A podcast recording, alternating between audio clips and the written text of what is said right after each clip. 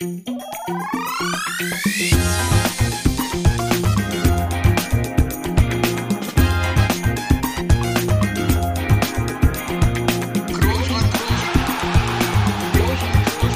man nicht leicht heben, über den drüber, rüber, weg, rüber, weg. Einfach mal luppen. Ja, es ist soweit. Wir haben ihn ja in unserer letzten normalen Folge schon, schon groß angekündigt und ich muss zugeben, wir freuen uns wirklich sehr, dass wir, ja, dass wir hier an einen der deutschen Sporthelden begrüßen dürfen heute und mal so von Rostocker zu Rostocker. Herzlich willkommen, Jan Ulrich, bei Einfach mal Luppen. Schön, dass du dabei bist. Schönen guten Abend an alle. Ich freue mich sehr. Ja, bin ziemlich aufgeregt. Ja, wir haben schon im Vorgespräch ein bisschen erzählt hier und da ist dir auch aufgefallen, dass auch Felix äh, heute hier äh, dabei ist. Ähm, wie immer, würde ich fast sagen. Von daher auch, äh, Felix, auch äh, Hallo an dich. Ne? Ja, vielen Dank, dass du mich eingeladen hast zu meinem Podcast. Gerne. Von wo Ja, bist gerne, du jetzt zugeschaltet, Felix? Äh, wir sind lustigerweise beide gerade äh, an einem Ort, bei Toni zu Hause, nur in verschiedenen Zimmern. Äh, wir sind beide jetzt in Ah, Madrid. Äh, das hat Okay. sich mal ergeben heute. Das ist auch Ich selten. dachte, du bist da beim Handball. ja, das wäre wär ich auch gerne. Äh, ja, die spielen gerade, stimmt. Aber naja, zum Halbfinale bin ich dann wieder da, zu den wichtigen Ja, Spielen. ja, klar. Nee, aber Jan, wir, start, wir starten immer mal mit so einer einfachen Frage, ne? Die, die darf ich immer stellen, die aber nicht nur einfach, sondern auch wichtig ist. Und die lautet einfach, wie geht's dir denn? Äh, mir geht's sehr gut, muss ich sagen. Also das war ja, äh, ich habe ja Ende letzten Jahres im Dezember dann äh, die Doku vor, vorgestellt, präsentiert, wo ich doch äh, fast, äh, ja, fast zwei Jahre dran gearbeitet habe. Und das Echo war sehr gut und äh, es wurde sehr gut aufgenommen, war für mich äh, nicht leicht, aber ich habe mich da durchgekämpft und äh, dann war Weihnachten mit den Kindern, mit der Familie. Und jetzt äh, motiviert in das neue Jahr gestartet. Also mir geht's gut, bin gesund, bin motiviert. Das ist sehr schön. Also wir sind auf jeden Fall, um das mal vorne wegzunehmen, wir sind natürlich bestens vorbereitet. Wir haben natürlich beide die Doku geschaut. Also unabhängig davon, es war ja sehr bewegt und da besprechen wir bestimmt auch ein paar Teile jetzt heute hiervon, aber fand ich auf jeden Fall auch sehr, sehr mutig. Es gibt ja viele Leute, die haben eine Doku, da ist heiter Sonnenschein von Anfang bis Ende und die Geschichte so zu erzählen, sich dem auch nochmal zu stellen, also da, da auf jeden Fall äh, schon mal Respekt dafür. Also fand ich, fand ich sehr interessant. Äh, ähm, Dankeschön, ja. muss ich sagen. Hab das auch an einem Stück durchgeschaut. Super, freut mich sehr. Also siehst du, ich habe die letzte Folge gestern Abend noch geschaut. Äh, Das, äh, also brandaktuell, ja, brandaktuell. Äh, trotzdem, Jan, so ähm, kommen wir mal so nochmal in die Aktualität. Wie sieht denn so ein, so ein normaler Tag von dir jetzt so äh, zur Zeit aus? Äh, Oder gibt's normale Tage überhaupt also es ist immer so, also ich setze ja auch Prioritäten und äh, ich war äh, bei meinen Kindern, die wohnen ja im Allgäu und äh, ich wohne ja mittlerweile jetzt wieder in Merdingen in, in Nähe von Freiburg. Und äh, da habe ich mir wirklich Zeit genommen über Weihnachten, Silvester, dann auch noch so lange wie die Ferien gingen. Das ging ja noch die erste Woche rein dann, bis zum siebten, äh, ersten und äh, noch ein paar Tage länger. Und jetzt starten wir langsam wieder so äh, mit unserem Jahr und äh, sind morgen zum Beispiel äh, bei einem Sponsor von mir und äh, ja, so äh, starten jetzt nicht so hektisch rein. Also ich wollte jetzt auch nicht unbedingt äh, mich übernehmen jetzt dieses Jahr gleich, aber wir haben sehr, sehr gute Ideen und äh, starten relaxed rein, dass wir auch unsere Vorsätze, die wir uns so genommen haben, auch äh, schaffen, dass wir nicht überreizen. Ja. So ein Tagesablauf ist, ist normalerweise mache ich ein bisschen Sport und äh, Priorität haben immer die Kinder, wenn die äh, rufen wenn ich irgendwie kann, bin ich dann auch bei, bei meinen Kindern natürlich und äh, ansonsten versuche ich halt äh, so den, habe ich jetzt nicht so, einen- so, einen- so, einen- so, einen- so einen Tagesablauf, der mega stressig ist, äh, aber ich nehme mir immer so ein bisschen so eine Tagesaufgabe vorher. Ja, das, das ist auch, auch, wir haben auch schon hier über Vorsätze gesprochen, so in den letzten Folgen. Toni hat gesagt, er isst jetzt keine Süßigkeiten mehr bis, äh, bis zum Juni. Da, das verfolgen wir auf Schwer jeden Fall genug, noch, ob er das durchhält. Ja. Bis, jetzt, bis jetzt hast du noch durchgehalten, oder, Toni? Nochmal kurzes Update. Ja, bis jetzt habe ich durchgehalten. Ich habe ja gesagt, also ähm, es gibt zwei Ausnahmen. Das ist einmal mein eigener Geburtstag äh, wenn, und, äh, und das Geburtstag von meinem kleinsten Sohn. Der fällt in diesen Zeitraum. Ansonsten werde ich das durchziehen, ja. Ja, mal gucken. Bist du denn so liebst du Süßig- Süßigkeiten oder hast du übertrieben mal oder? Ja, na, übertrieben nicht. Ich meine, du, du weißt ja, wie es ist, ne? So viel Sport, äh, wie man macht, sieht man es ja gar nicht oder merkt man man es gar nicht, aber genau. irgendwie äh, läuft man doch wieder immer irgendwie in so einen Dezember rein, wo man irgendwie so dann so ein bisschen ist, dann denkt man, okay, jetzt kommt eh bald Weihnachten, jetzt brauchst du auch nicht anfangen, nichts zu essen, dann über Weihnachten ist sowieso klar. Und dann denkst du dir nach Weihnachten, ja komm, jetzt vor Ende des Jahres brauchst du jetzt auch nicht mehr. Und der, der, der Dezember ist schon der ungesundste Monat. Und dann habe ich mir wirklich vorgenommen, zu sagen, pass auf, die letzten Jahre habe ich es immer so gemacht, dass ich einen, einen ja, süßigkeitenfreien Januar gemacht habe und jetzt habe ich gesagt, okay, jetzt beweise ich mir mal selbst, dass das auch ein halbes Jahr geht. Ein halbes Jahr. Äh, sagen wir mal so, 22. Januar, bis hierhin äh, ist, alles, ist alles okay. Ja, ich habe ja dein Geburtstag, 4. 4. Januar hattest du ja Geburtstag, ne? Am 4. Genau, Januar? Genau, genau, genau. Okay. Ja, da, da kann ich natürlich die Torte nicht ablehnen. Ne? Ja, Wenn ja, die Familie dir die Torte bringt, kannst du nicht sagen, nee, ich esse nicht. Also Richtig. Da, das äh, habe ich mitgenommen.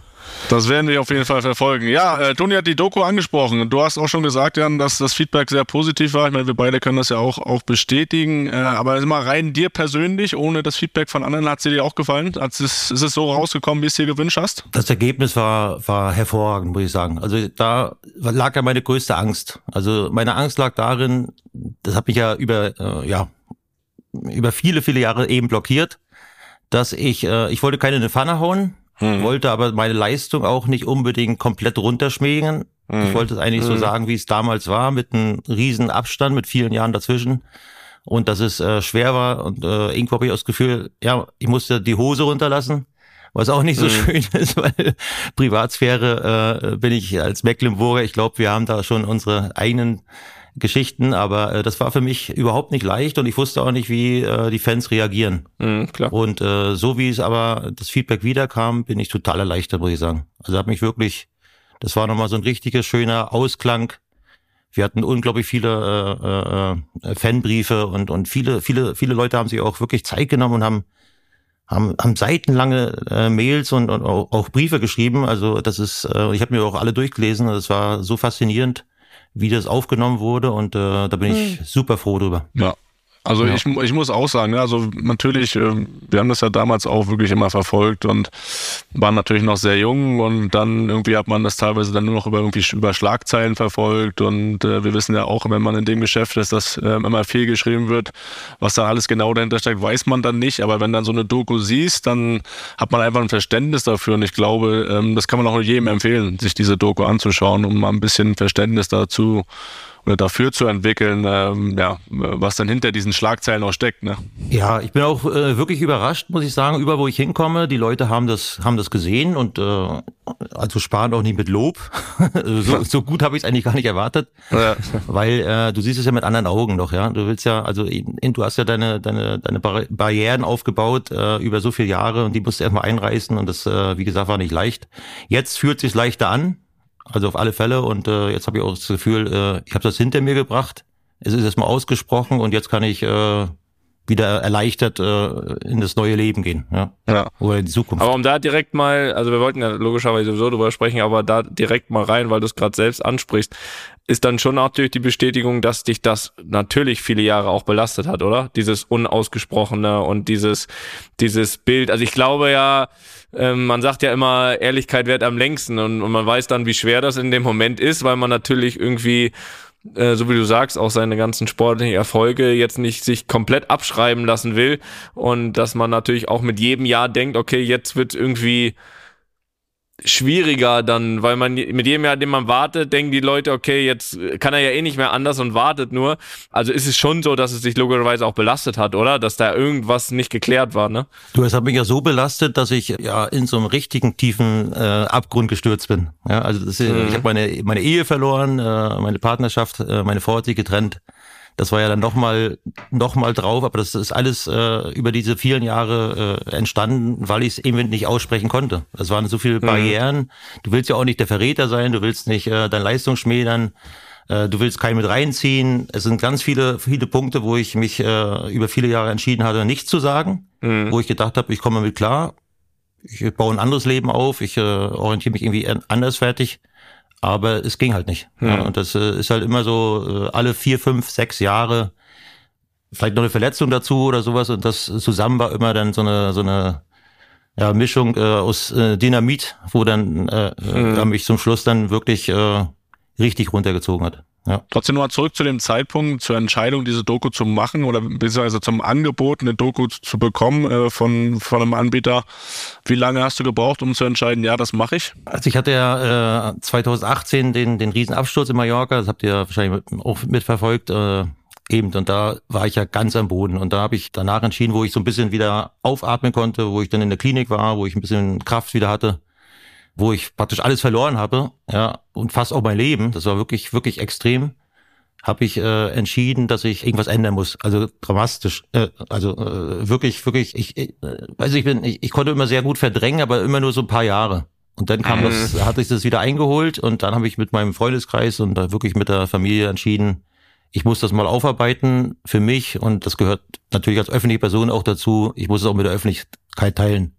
Mhm. Und da ist das so ein bisschen gereift und immer mehr. Und dann habe ich mal wieder, habe ich gedacht, nee, das kann ich nicht machen, das kann ich nicht machen. Da kommen die äh, diese Barrieren, diese Blockaden, die du dir aufgebaut hast über viele Jahre, kommen dann kommen dann wieder mit rein, spielen wieder mit rein. Dann motivierst du dich wieder. Komm, jetzt muss ich den Schritt mal machen. Es ist so lange her und so weiter.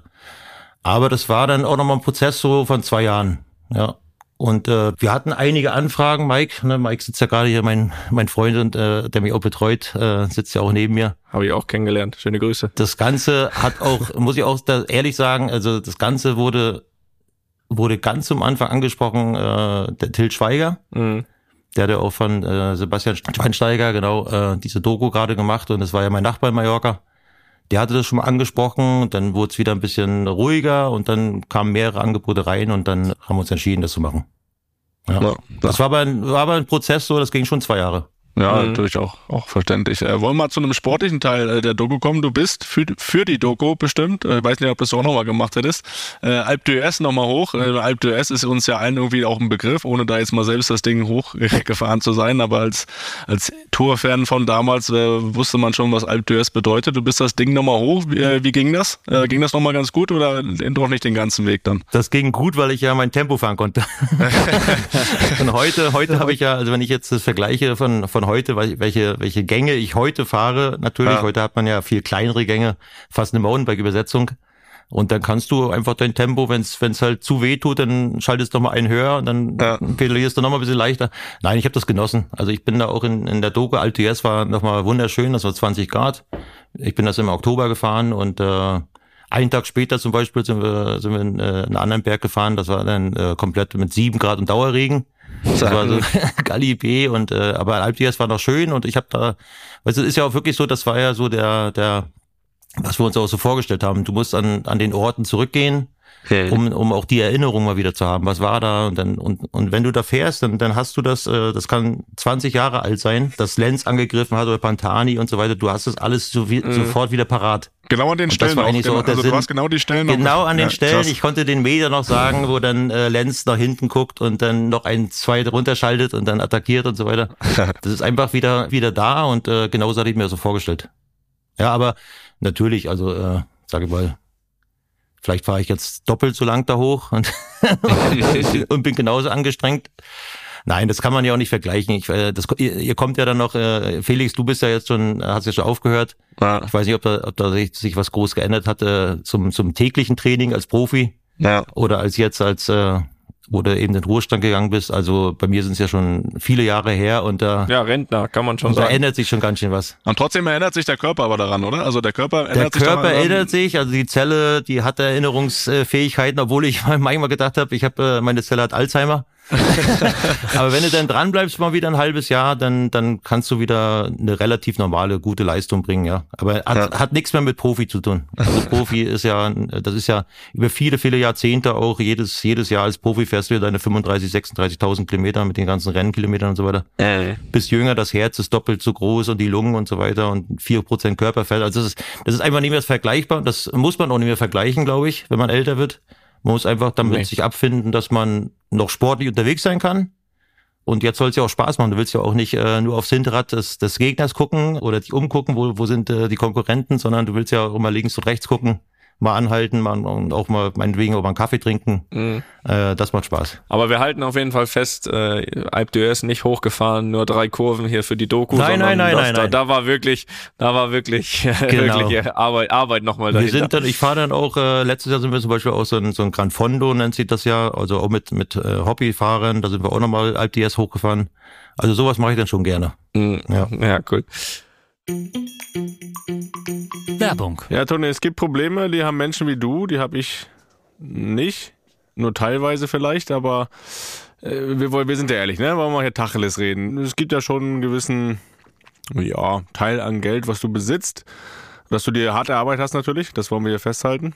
Ja, verdient. Aber wie hast du denn da den Überblick noch überhaupt? Das, das stelle ich mir immer schwierig vor. Ja, äh, ganz so einfach ist das nicht, ne? Also ich will jetzt hier nicht meckern, ne? Also da ergeben sich schon auch Vorteile daraus. Mhm. Aber äh, natürlich, um so einen gesamten Überblick zu behalten, ist das natürlich manchmal nicht so einfach, ne? Und vor allem, was bei mir persönlich ein großes Problem ist, dass ich viele Sachen, so viele kleinere Sachen, kleinere Verträge, ne? Mit äh, was auch immer, ob das da Streaming-Anbieter sind, ob das da. Da gibt's ja einige mittlerweile, die man nutzen muss, ne? Ja, ja, kann, muss und die, die vielleicht auch noch weiter laufen und die man aber gar nicht mehr nutzt. Also allgemein ist das so das Hauptding, wo ich sagen würde, da habe ich eine kleine Schwäche. Da äh, gebe ich auf jeden Fall mehr Geld aus, als ich müsste oder als ich dafür nutze im Gegenzug. Das ja. ist richtig. Aber Felix, du fragst mich doch nicht, komplett ohne Hintergedanken. Natürlich, äh, ich habe gehofft, dass du so ein bisschen äh, solche Probleme hast, weil ich würde gerne einen Tipp geben, wie vielen anderen aber auch. Dann geht es sich nur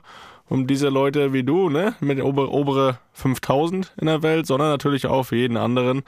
Der Finanzguru, die Finanzguru-App. Damit erhältst du und auch alle anderen, Toni, einen perfekten Überblick über deine Finanzen. Damit kannst du all deine Konten verbinden. Ich weiß nicht, wie viele du hast, musst du jetzt auch nicht kundtun. Danke. Aber egal ob Girokonto, ne, Kreditkarte, Depot oder auch die Kryptobörse, alle Einnahmen und Ausgaben werden automatisch kategorisiert und übersichtlich in der App aufbereitet. Also da kannst du wirklich dann mal nachlesen, wofür du überall zahlst, ja. wo du überall Verträge abgeschlossen hast was du schon gar nicht mehr weißt. Ja, das wäre mal interessant. Ja, es ist aber trotzdem so, mit Finanzguru Plus, Toni, bekommt du und ihr nur für 2,99 Euro pro Monat Zugang zu weiteren, tiefergehenden Analysen eures Kaufverhaltens. Ja, weiß ich nicht, ob dir das so gut tun würde, ob da jetzt noch Jedenfalls ist so, einmal Konto verbunden, zeigt dir die App alle Verträge übersichtlich an. Überflüssige Verträge können sogar per Fingertipp rechtssicher über die App gekündigt werden. Also auch da, Toni, ne? wenn du sagst, das ist jetzt wirklich überflüssig, da nochmal für 7,99 sich diesen Sender zu gönnen, wo du eh nicht mehr einschaltest, dann kannst du da ganz schnell das Ding auch kündigen.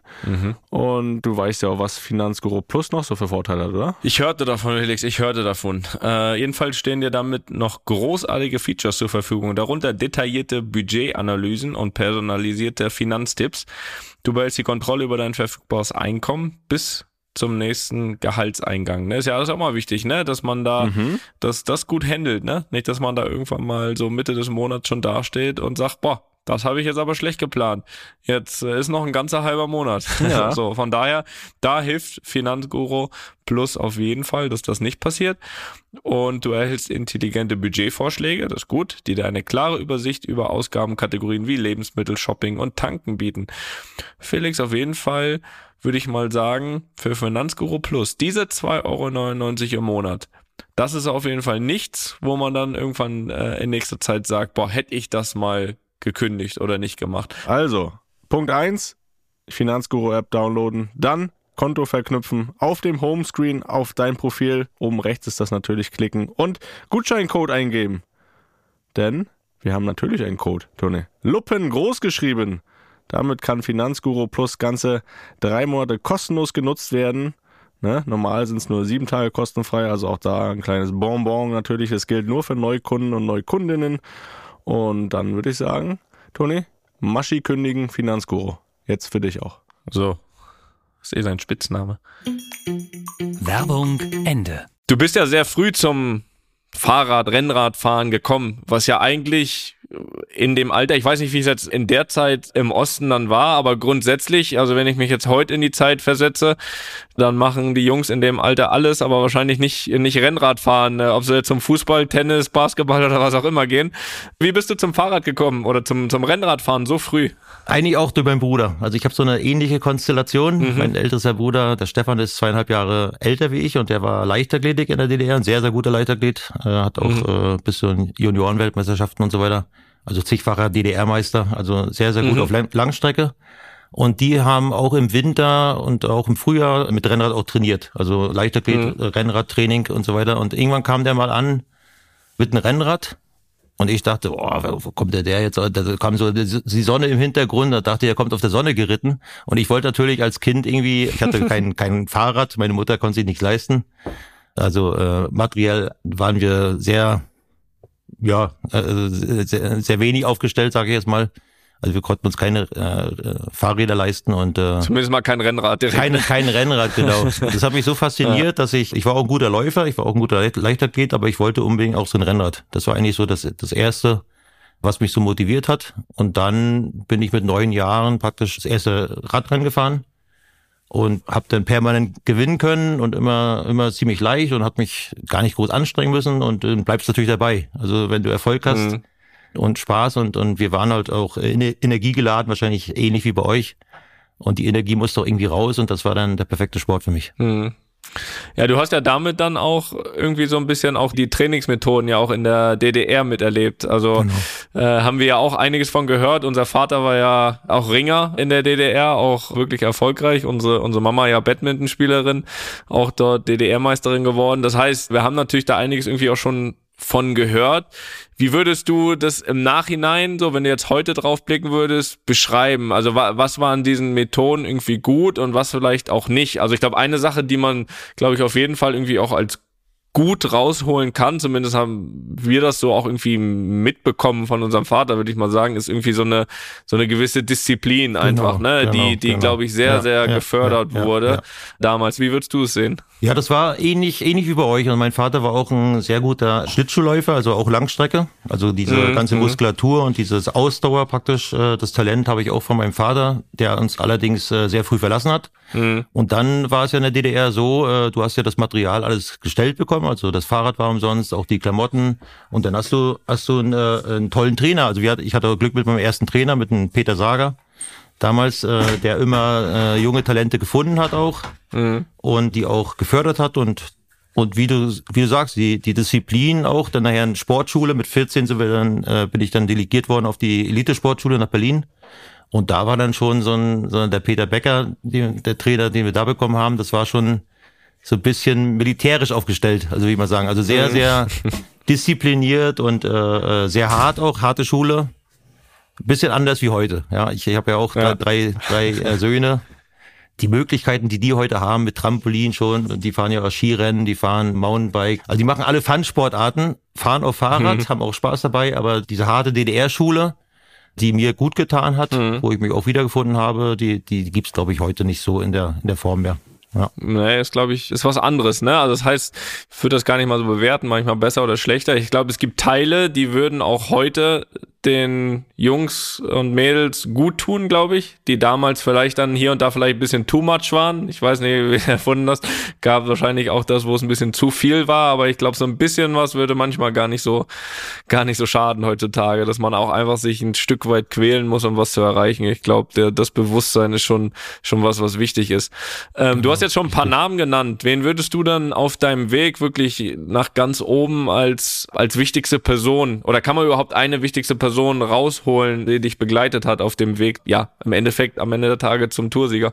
Also es war äh, durchaus äh, eine ganz, ganz wichtige Person, war mein, mein, mein ältester Bruder Stefan, der mich ja erst mhm. zu dem Sport gebracht hat, der dann auch mich immer motiviert hat und dann auch nachher Mechaniker bei uns war, bei mir mein persönlicher Mechaniker mhm. bis ins Profi-Dasein und das ist auch ganz auch nie wichtig. Neid oder so da gewesen? Ich meine, du hast ja selbst gesagt, dass, dass nee, er selbst nee, eigentlich nee, ja sehr erfolgreich war, ne? Wenn dann der Kleine kommt.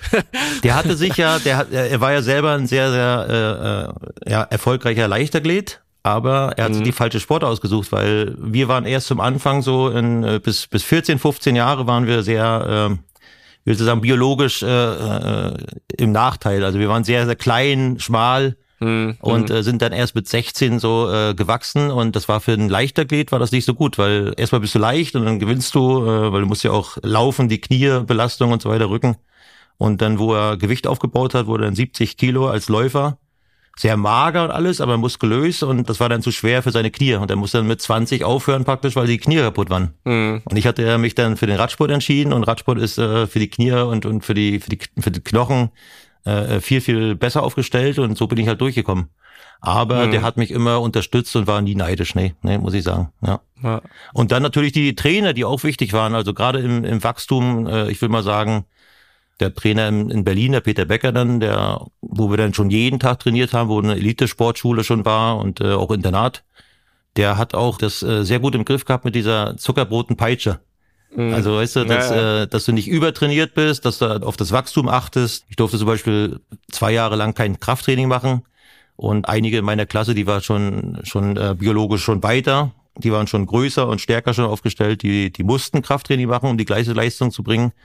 Und das fand ich so, fand ich als als kleiner Junge natürlich immer irgendwie so ein Nachteil, weil ich hatte so viel Energie, ich wollte auch äh, trainieren und ich wollte Mhm. auch äh, mit im Kraftraum und so weiter und äh, da hat er hat er mir das verboten und im Nachhinein natürlich gut, ja, weil so Na. konnte ich erstmal wachsen, Wirbelsäule und so weiter, bis das alles ausgebildet war und das äh, hat mir viel geholfen. Also die Trainer sind schon Ja, ganz wichtig. Dann natürlich im Profi-Dasein war der Rudi Pövenage, ein sportlicher Leiter von, von Telekom, der mich dann Mhm. auch äh, in den anderen Teams äh, mitbetreut hat. Der ist immer mit mir mitgegangen und war dann auch ein sehr, sehr großer Motivator und Freund. Ja, Hm. das ist schon wichtig. Ich glaube, es gab einen Zeitpunkt, sage ich mal, das war 94, da warst du 21 und warst im Endeffekt ja Amateur.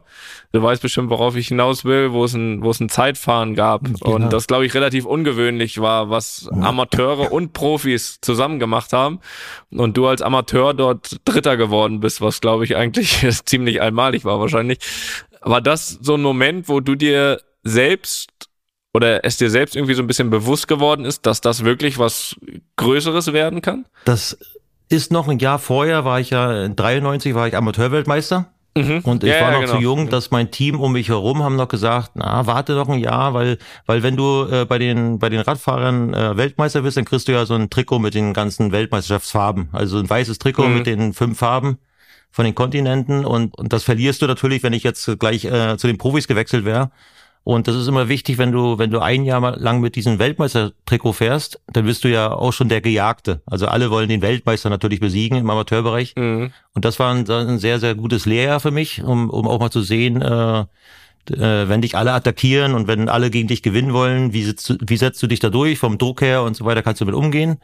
Und dann war, wie du schon angesprochen hast, 94 dann die Weltmeisterschaft schon äh, im Zeitfahren. Das war dann äh, Amateure und Profi das erste Jahr zusammen. Und da, da habe ich selber kaum glauben können, dass ich da Dritter werden konnte und als, als junger Sportler und das Potenzial hat man dann schon gesehen, ja. Und, und, Ja, und ich habe natürlich dann auch schon angefangen zu träumen, natürlich. Ja, klar. Natürlich. Du hast deine Brüder angesprochen. Ich würde ganz gerne noch kurz über deine, über deine Mama sprechen, die finde ich mega sympathisch in der Doku rüberkommt. Also wird sie wahrscheinlich auch sein, aber du hast ja manchmal, wie es ist, wenn da eine Kamera da ist, ist aber ich finde, dass sie kommt wirklich klasse rüber, aber sie hatte natürlich auch eine, eine Menge zu tun mit Sicherheit, mit dir, mit deinen Brüdern. Du hast es gesagt, dein Papa hat die Familie relativ früh verlassen. War sie da schon auch irgendwie, so kommt's rüber, auch der, irgendwie der absolute Fels in der Brandung und man hat total das Gefühl, dass auch egal, was dann danach noch auch in deiner Sportlerkarriere passiert ist, dass sie absolut immer immer dahinter stand und vielleicht sogar auch die dann war, die dann ja auch eben bei den angesprochenen Tiefs von dir mit am meisten gelitten hat, ne? Aber sie, sie, sie macht so richtig, ja, so eine richtige Mama, die sich kümmert und hinter ihrem, ihren Söhnen steht. Absolut, also das, das hast du schon ganz, ganz gut auf den Punkt gebracht. Also Mama war immer der, der Fels in der Brandung und äh, das ist ja auch nicht leicht als alleinziehende äh, Mutter dann praktisch mit drei energiegeladenen äh, äh, Kindern dann praktisch Söhnen groß zu werden und äh, sie hat dann, was wir an Material nicht hatten, an, an materiellen Sachen, das hat sie mit Liebe weggemacht. Ja, und sie hat sich immer Zeit genommen und hat immer äh, und dann ist ja auch schwer, sag ich mal, äh, durch diese Sportschule, was eine Erleichterung war, also für uns und auch für die Eltern damals, weil das ja von der DDR gefördert wurde und äh, du warst dann in Berlin Mhm. auf der auf dem auf dem Internat und so weiter. Da musst du ja erstmal loslassen, weißt du? Mein Bruder war schon als Leichtathlet in Berlin auf der Sportschule und ich bin dann als zweiter Mhm. Sohn dann auch auf die Sportschule. Dann hat sie dann nur noch den Kleinen zu Hause gehabt. aber musste natürlich arbeiten als, als Alleinverdiener und das war schon eine Hilfe. Aber Mama ist immer noch, immer noch der Fels in der Brandung, wie du schon gesagt hast. das ist schon richtig. Das ist auch wichtig, ne? sein. Wenn du dann frühzeitig Ja, na, dann, wenn der, wenn der, wenn der Vater frühzeitig dann äh, eben äh, die Familie verlässt, dann, dann war es umso. Bei mir war es auch noch ganz wichtig, mein Opa. Mein Opa wurde dann so der als Vaterfigur praktisch. Der hat uns dann das Angeln beigebracht und die ganzen Sachen, die man als Kind so eigentlich, äh, wo der Vater eigentlich die Verantwortung hat. Mhm. Diese ganzen Kleinigkeiten hat einen Bauernhof gehabt mit mit äh, mit Tieren und Hühnern und Eiern und dann und Schweine und so weiter. Das, das fand ich immer super und auch Hunde und, und, und dieses ländliche. Das war ganz toll. Da hat sich dann, aber der ist Ja. leider auch zu früh, also 93 genau, kurz bevor ich dann äh, Weltmeister geworden bin bei den Amateuren Oslo, Mhm. ist genau zwei Wochen vorher ist er leider zu früh, viel zu früh gestorben. Mhm. Und ja, dann haben diese diese diese Vaterfiguren haben, glaube ich, dann auch meine Trainer ganz gut weggemacht. Ja. Das ist dann auch schon wichtig gewesen. Aber wie Toni das sagt, also man, das ist ja wirklich so in der Doku, ich glaube, das kommt total authentisch rüber. Wir haben es, äh, ich meine, Toni hat ja auch eine Doku gehabt, da kam unsere Mama auch vor. Die hat es auch wirklich dann so rübergebracht, wie sie ist. Also das ist dann schon äh, immer schon schön Ja, zu das ist das sehen. Gute, die können sich auch gar nicht verstellen. Ja, die können das gar nicht. die können sich gar nicht Die verstellen. können sie nicht Kameran. verstellen, aber allerdings hat meine Mama auch schon, äh, wo es dann so die, die schwierigen Phasen war, oder die ist auch schon öfters mal reingelegt worden. Gerade so von, von der Zeitung mit den vier großen, großen Buchstaben, wo dann irgendwie was Tolles machen wollte und dann hat sie dann Kuchen gemacht und Kaffee und serviert und, dann, und dachte, da kommt ein toller Bericht und, und dann musste sie dann den Bericht lesen und war dann total enttäuscht und hat sie dann auch komplett erstmal rausgezogen oder Ja. komplett rausgenommen wieder. Aber natürlich ist meine Mama immer, immer äh, als Unterstützerin und als, äh, ja, als Chef der Familie praktisch immer noch da. Sehr, sehr gut. So ja, springen wir mal vom Jahr 94 ins Jahr 97, äh, das Jahr des Sieges bei der Tour de France. Äh, Was ist so das erste Bild, der erste Gedanke, äh, der dir immer wieder vielleicht in den Kopf kommt, wenn du an diesen Toursieg denkst? Das ist das, ist das schon das Gefühl, das Gefühl äh, auf dem Champs-Élysées.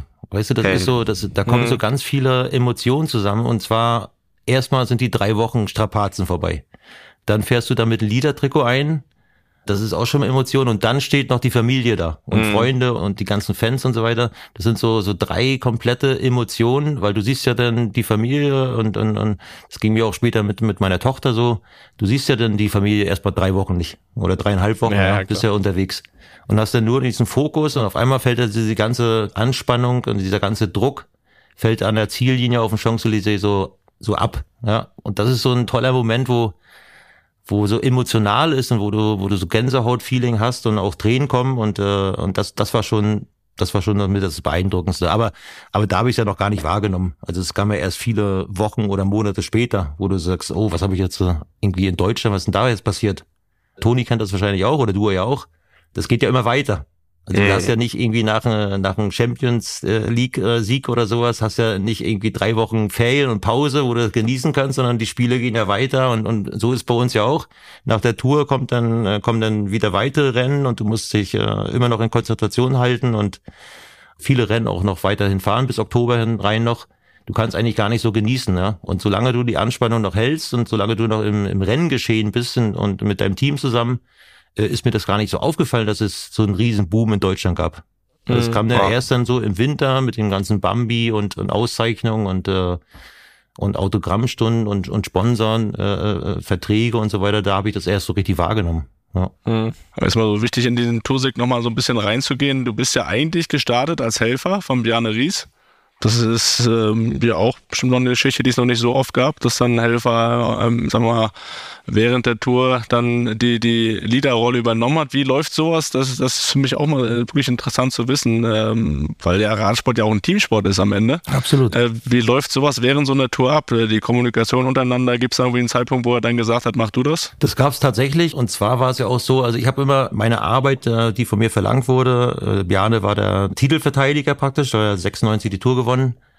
Äh, ich war zwar schon Zweiter, aber das war noch so, so ein Nebenprodukt, ja. Äh, weil du hast die Au- Aufgabe gemacht und dein Teamleader, dein Kapitän wurde, also hat die Rundfahrt gewonnen, was das ganz groß war. Und äh, das hat mir Bjarne nie vergessen, dass ich da nie irgendwie auf eine Kappe gefahren bin, sondern dass ich ihnen zu 100 Prozent zur Verfügung stand, das ganze Team. Und dann kam es 97 dann praktisch, wo er einfach die ersten Bergetappen gemerkt hat, der Jan ist loyal, der wartet auch auf mich, aber der könnte Mhm. schneller. Ja. Ja. Und da hat er, da hat er mir das wiedergegeben, was ich, äh, was ich ihm ein Jahr zuvor praktisch auch an Hilfe, Unterstützung äh, gegeben hat und hat das dann selber perfekt eingeschätzt und hat gesagt, ich kann dies Jahr nicht gewinnen, aber du kannst gewinnen. Und äh, da wurde dann, also erstmal hat der Bjarne mir dann im Rennen gesagt, pass auf, jetzt heute, wenn du kannst, fahr mal äh, alles, was du, was du raushauen kannst. Aber auch natürlich vom Teamwagen. Da sitzt ja dann der Walter Godefroth damals, der Teamchef äh, von Telekom drin, der wo ich dann mal nach hinten gefahren bin, Wasser holen für, für Bjarne und für mich, äh, hat er auch gesagt, du, wenn du heute kannst, achte nicht auf Bjarne und aber da war mir das immer noch nicht, äh, das war mir immer noch nicht in Andorra dann so, ich habe das noch nicht ver, verinnerlicht. Ja, das Ja, ist irgendwie, ja, jetzt habe ich meine Chance, so, sondern ich bin in den Berg reingefahren, eigentlich weil ich äh, Tempo fahren wollte für, für Bjarne Ries.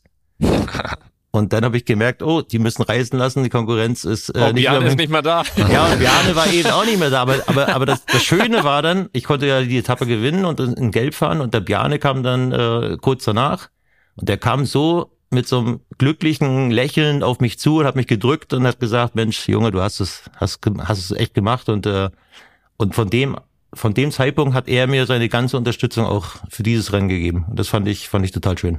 Ja, menschlich groß auf jeden Fall, ne?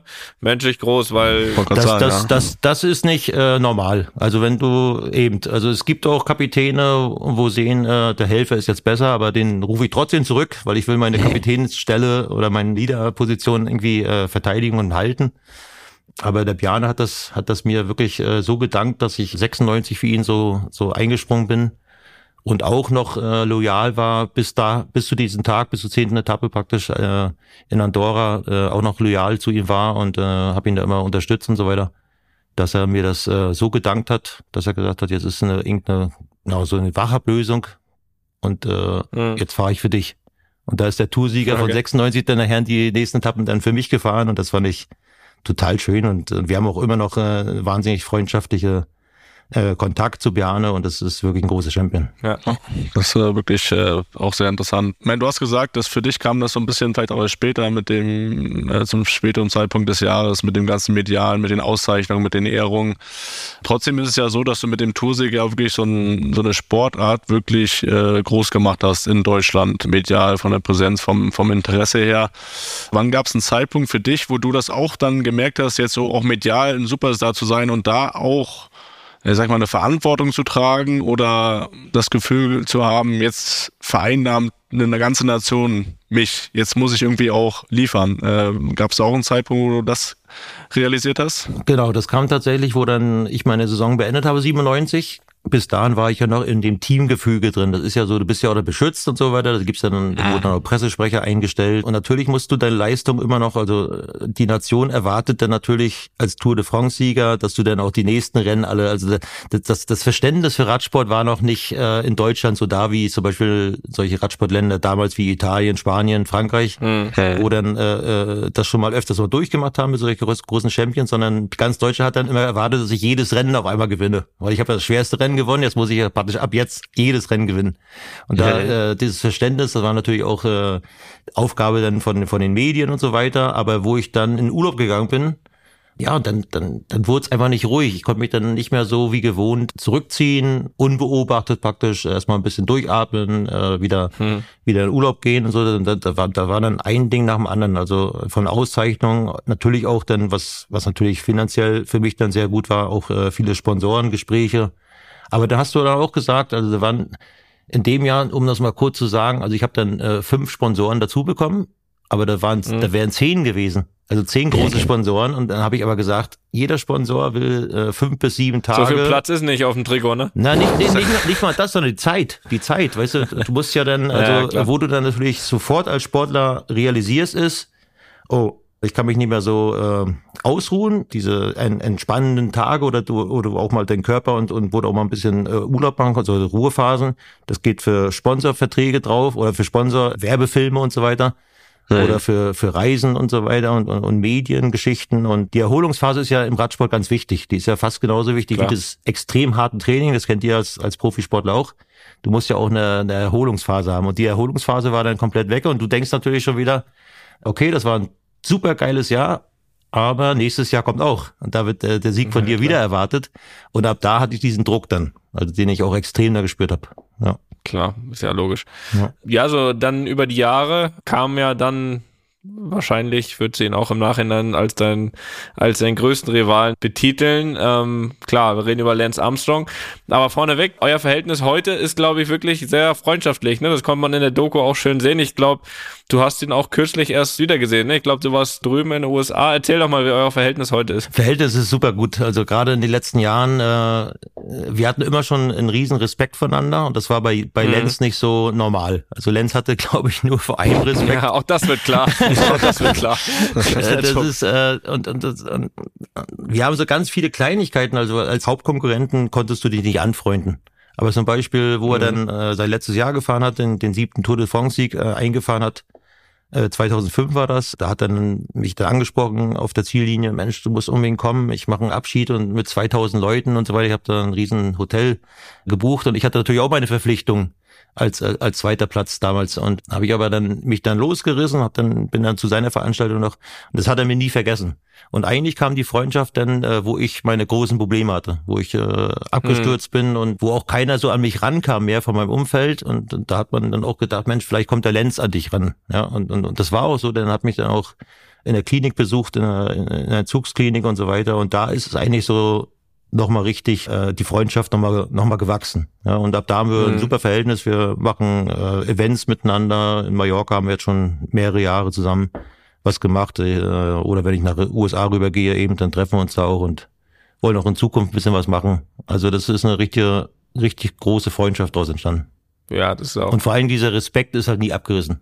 Ja, weil ich weiß, egal was was war damals, ja, ich weiß, was er geleistet hat, er weiß, was ich geleistet habe. Und alle, die damals mit dabei waren als Akteure, äh, wissen, was, was wir geleistet haben und ist nie irgendwie äh, geschmedert worden. Ja. ja, es ist auch witzig. Also sein damaliger Manager sagt ja auch in der Doku, und das, das fand ich interessant, dass es für das Team oder das Lager Armstrong, es gab keinen anderen Fahrer im Feld außer, außer dich also auf den sie sich konzentriert haben. Also ihnen war das alles völlig egal. Die wussten, uns kann nur einer schlagen, das ist Jan Ulrich.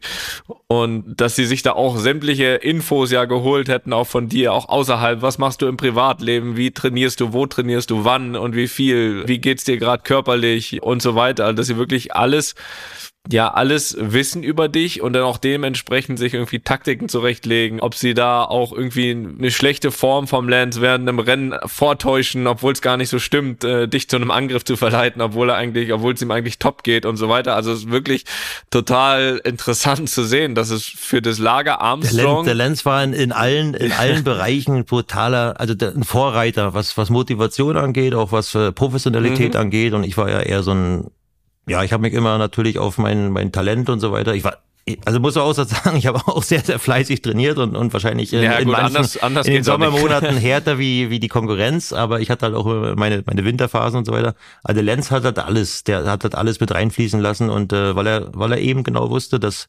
wahrscheinlich äh, ich ihnen am gefährlichsten werden kann und er muss da wirklich irgendwie der hat ja hat ja auch hat ja auch äh, viele viele neue Dinge in Radsport gebracht. Ja, also äh, dieses dieses reine, wenn du die Tour de France gewinnen willst, dann, dann kannst du keinen Sprinter mehr dabei haben, weil ein Sprinter wäre nicht wäre nicht schlimm, aber der Sprinter braucht auch seine Anfahrer. Die verbrauchst du dann schon praktisch in den flachen äh, Etappen. Die haben dann keine mhm. Kraft mehr in den Bergen und so weiter. Diese ganzen diese ganzen äh, Sachen hat ja er mit seinem Team praktisch auch äh, reingebracht in den Sport. Ja. Mhm. Und heute geht's nicht anders. Ja, heute ist alles, heute hat man das kopiert, hat man das aufgenommen. Und äh, ich finde das, ich finde das auch wahnsinnig, was er da mit seiner Krebskrankheit gemacht hat und so weiter. Also was er auch an, an Millionen von Leute Hoffnung gegeben hat. Und das darf man auch nicht vergessen. Ja, trotz der ganzen Doping-Geschichten, ja. aber was er auch der Welt wiedergegeben hat in dem Radsport, äh, das darf man nie vergessen. Ja, definitiv. Wo du auch vor einer vor einer wichtigen Entscheidung standest, war 2003. Ich glaube, die Szene haben wir alle vor Augen. Du hättest möglicherweise äh, die Möglichkeit gehabt, auch auf dieser Etappe ja einen Grundstein zu legen, noch eine Tour zu gewinnen. Äh, ich glaube, damals schon mit Bianchi, ne? Kann das sein? Hm, genau, genau hast es aber nicht gemacht. Also wir sprechen von dem Sturz von Lance Armstrong, genau. gerade auf, ja. einem, auf dem Weg nach oben, Berg. Und da würde mich interessieren, also am Ende, wir kennen die Szene alle, du wartest, lässt ihn wieder ranfahren und dann fahrt ihr das Rennen quasi weiter. Beschreib mir mal diese fünf, sechs Sekunden, als du nach hinten schaust, ihn stürzen siehst. Was, was ist in deinem Kopf da passiert? Das ist noch, das ist sogar noch weniger. Ich will das mal begrenzen auf äh, unter einer Sekunde. Das ist äh, instinktiv gewesen. Das ist so die ganze Erziehung, die ich durchgemacht habe, dieses äh, faire, Fairness äh, der Konkurrenz, äh, den Respekt äh, der Konkurrenz gegenüber, der Leader, wenn der irgendwas hat oder sowas, dann muss man das respektieren. Man will den Kampf Mann gegen Mann. Man will nicht irgendwie aus Pech des anderen irgendwie profitieren. Und das war das war so die ganze, so wie ich äh, auch in, im Osten dann groß geworden bin, auch immer äh, mhm. Teambuilding und einer für alle, alle Vereine und so weiter. Das kam da ins, instinktiv. Das war eine instinktive mhm. Entscheidung. Mhm. Ich habe da gar nicht groß nachgedacht. Mhm. Na, aber trotzdem und beeindruckend. Im Nachhinein bin ich bin ich total, ja, das war für mich, aber ich habe das erst habe ich so gedacht, warum finden das alle so beeindruckend? Das ist ja für mich normal gewesen, weil das irgendwie mhm. ja so, weil ich eben so erzogen bin. Aber im Nachhinein war das das Beste, was mir passieren konnte, weil wenn ich da die, wenn ich da weiterfahre und gewinne die Tour, ich glaube, in, in die Medien in Deutschland hätten das hätten dann, ja, das ist der zweite Tour de France Sieg, aber nur, weil Lenz Armstrong gestürzt ist.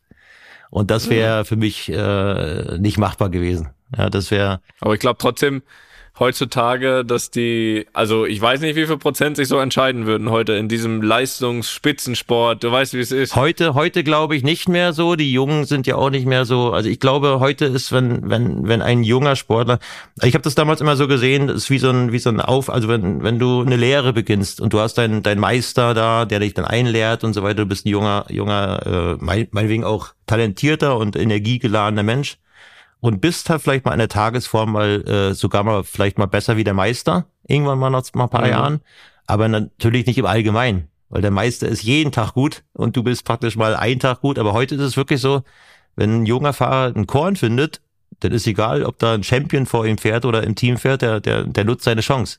Mhm. Das finde ich eigentlich äh, nicht mehr so schön. Ja, also das ist nicht so, ich bin, ich bin irgendwie anders groß geworden. Ich muss dann erstmal was, mach mal deine Lehre, dann werd erstmal, mach erstmal Meisterbrief sozusagen, also werd, arbeite dich mhm. erstmal hoch. Ja, und verdienen dir erstmal ja, den es Respekt. Es hätte ja vor allem auch zwei Entscheidungsmöglichkeiten gegeben. Ne? Das eine ist, ich meine, du hast ja nachher wirklich gewartet. Ähm, du hättest ja auch einfach normal weiterfahren können. Ich sag mal so, es ist, ist ja immer noch ein Unterschied zwischen du fährst dein Tempo weiter oder du nutzt den Moment jetzt, um wirklich direkt zu attackieren, weil nutzt diesen Moment, ne? Und hast ja eigentlich drei Möglichkeiten gehabt. Du fährst dein Tempo weiter, du attackierst oder du wartest. Und ich glaube, also auf zehn Prozent der Leute kommen wir nicht heute, wenn wir durchfragen würden, wer sich für Warten entscheiden würde. Also das, da bin ich mir ziemlich sicher. Und ich finde, fand es ja ganz witzig in der Doku auch. Ich habe jetzt den Namen nicht, aber auf jeden Fall auch deiner ersten Förderer, der dann in der Doku da ja, auch noch was. Ah, da saß ich, da saß, da saß ich zu Hause und da wartet der. Ich gedacht, was macht der? Ist der bescheuert? ja, ja, genau. Ist der, ist, ist der bescheuert? Und dann hat er am Ende so bei einer Aussage doch gemerkt, ach ja, doch, das ist der Jan. das ist der Jan, doch. Das er war doch ganz stolz dann. Ja, ja, ja, ja. ja. Ja, ja, total witzig. Ja, aber äh, für mich war das dann auch so, ich habe dann noch ein, ein, ein Ehrenbambi dafür bekommen und so weiter, also ein Fairness-Bambi und, und für mich war das so ein bisschen, also weil, weil das eben für mich so ein bisschen normal war, ja. Also warum finden das jetzt alle so toll? Also weil, wenn das für dich mhm. so, wenn du so groß geworden bist und dann und, und boah, wieso, wieso loben sie mich jetzt alle dafür? Das war ja einfach nur normal, fair. Ja. Mhm. Aber im Nachhinein bin ich dann schon froh, dass ich da nicht weiter attackiert habe. Weil das ja, hat dann auch viel ausgelöst und das und, und, und viele, viele Sportler denken dann auch wieder über Fairness und so weiter, weil weil eben, da, da siehst du ja auch schon, weißt du, wenn du, wenn du bewusst dann den, den Vorteil verschaffen willst, sage ich mal, jetzt mit Doping oder so, dann fährst du in der Situation auch weiter. Verstehst du? Dann nutzt du jede, ja. jede. Und deswegen äh, konnte ich das im Nachhinein, war das auch dann äh, positiv für mich, dass ich auch sagen konnte, pass auf, das ist äh, immer noch ein fairer Sport. Weil damals Doping und so haben halt die, die meisten gemacht und deswegen war es dann wieder einigermaßen fair. Wenn ihr versteht. Ja, ja. aber ja, da, verstehen wir. Das äh, ist eine ganz gute Überleitung, weil zu dem Thema müssen wir natürlich auch noch mal ein bisschen, ein bisschen kommen. Äh, das, das lässt sich ja nicht aus. Ähm, ich meine, du hast bis letztes Jahr, wir haben es gesagt, ja, wirklich dann auch sag ich mal, gewartet, bis du es dann auch zugegeben hast, gedopt zu haben. Viele andere, auch große Namen im Radsport haben es früher gemacht, wurden auch schon früher bestraft. Bestraft wurdest du ja auch. Was war so dann doch vielleicht der ausschlaggebende Grund, wirklich ja auch so lange zu warten, weil belastet, das hast du ja auch gesagt, hat sich ja genau. sowieso. Der ausschlaggebende Grund, dass ich, dass ich fast zugrunde gegangen bin. Ja, über die Jahre, dass ich, das, das sitzt halt immer, mhm. es sitzt halt in dir was drin, du denkst, du kriegst das im Griff, aber es ist halt nicht, es ist halt unverarbeitet. Es ist nicht Hey. ausgesprochen, es ist unverarbeitet, es, es schlummert immer in dir drin. Und wenn du mal ein bisschen schwächer wirst, meinetwegen kommt noch ein zweites Problem, eine Partnerschaft dazu oder so, dann hol dich das wieder ein.